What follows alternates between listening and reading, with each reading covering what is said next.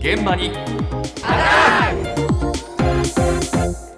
朝の担当は竹内島さんです。おはようございます。最近外国の方を見かけることがまた増えてきましたがそうですよ。はい。現在東京都内ではそんな外国の方を意識したあるタクシーが期間限定で運行中なんです、うん。どんなタクシーなのか大和自動車交通高等株式会社のタクシードライバー松浦博明さんのお話です。今月から外国の方と運転手のコミュニケーションが取れるように AI の搭載されたポケットオークを活用してコミュニケーションを取っています。タクシーの後部座席にタブレットついてるんですけれどもそちらにポケットオークを準備しまして乗られたお客様が運転手に行き先やコースそれからご要望などをポケトークを使ってご自分の言語の言葉で話してもらっています。行き先とかはスマホを見せていただいて判断できるんですけれども、まあ、細かいご要望とか例えば日本の人しか食べれないようなレストランに行きたいとかあとはま目的地に行く途中に桜を見れる場所に通っていただきたいとか、まあ、そういった際にはやはりポケットオークを使ってえーご自分の国の言葉でえー正確にお話しして僕たちが通訳されたものを聞いてまた僕たちがお答えするという形ではすごい便利だと思います。おー通訳ができる機械がついてるのね。そうなんです、えでこのポケットオークタクシーはええ。東京都内でおよそ100台が今月末までの期間限定で運行しています。でタクシーアプリの S ライドから指定をして予約することも可能だとおいうことなんですね。えで目印なんですがあの車窓に大きく貼られたポケットオークの広告がありまして、ええ。で乗り込むと、えー目の前のタブレットにポケットオークの使い方が出てきまして、ええ。実際にそのポケットオークを体験してもらうことができるということで気に入ったらその場でネット注文して買うこともできるという仕組みなんです。うん。でまあ、ポケットオークの価格というのは従来のもの最新型のものも3万円台なんですが、ええ。この期間中に実際に購入した外国人の観光客の方もいると。あそうなんだ。これははい。便利だなってことだな、便利だなというえことで、はいということです。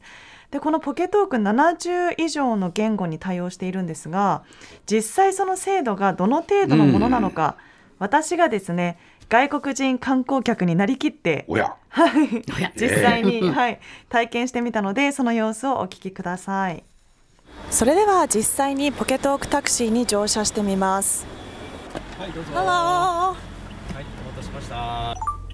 Can you take me to Shibuya Station? 渋谷駅まで送ってくれませんか？承知しました。出発いたします。安全のためシートベルトの着用をお願いいたします。I've got it.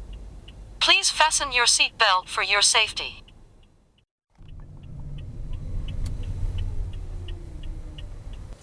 まもなく目的地ですけども、どのあたりでお止めしますか。My goal is soon, but where do you want to stop? 目的地は反対側になりますので、歩いて渡ってください。The destination is on the other side, so please walk across. Okay, thank you very much. ありがとうございます。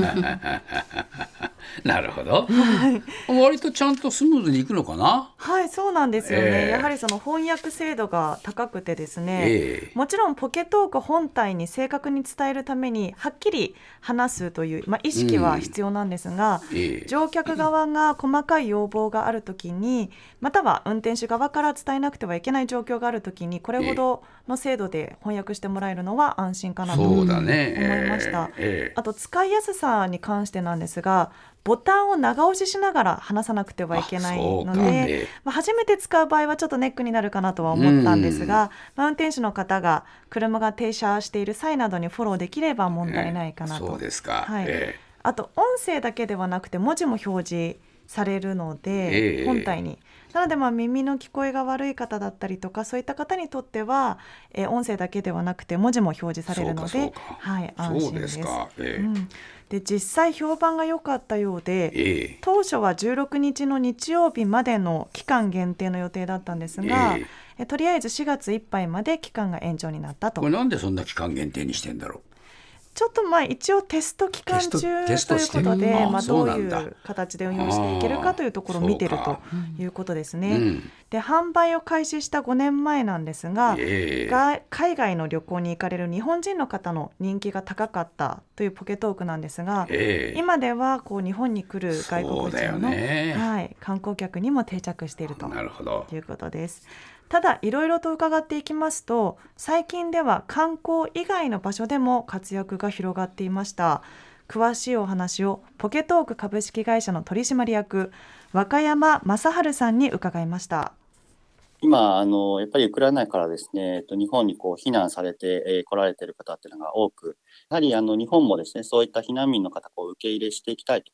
ったところで、各自治体さんですとか企業の方々がですね、ウクライナからの避難民を受け入れしていくんですけれども、やはりですね、あの、ウクライナ語っていうところがですね、世界的に見るとこう希少言語であったりしますので、そもそも、えっと、人間のですね、えー通訳者さんもいらっしゃらなかったりですとか、我々と似たようなですね、通訳機ですとか通訳アプリもウクライナ語対応していないというところもあるんですが、ポケトークに関しては、このウクライナ語のようなですね、希少言語にも対応してますので、そういった場面でですね、ウクライナの方がこう日本に避難されてもですね、えー言葉の壁なく、えー生活できたりですとか、あとはお仕事に就いたりということが可能になるというところで、えまあ、我々も寄贈等をしながらですね、支援をさせていただいているというところです。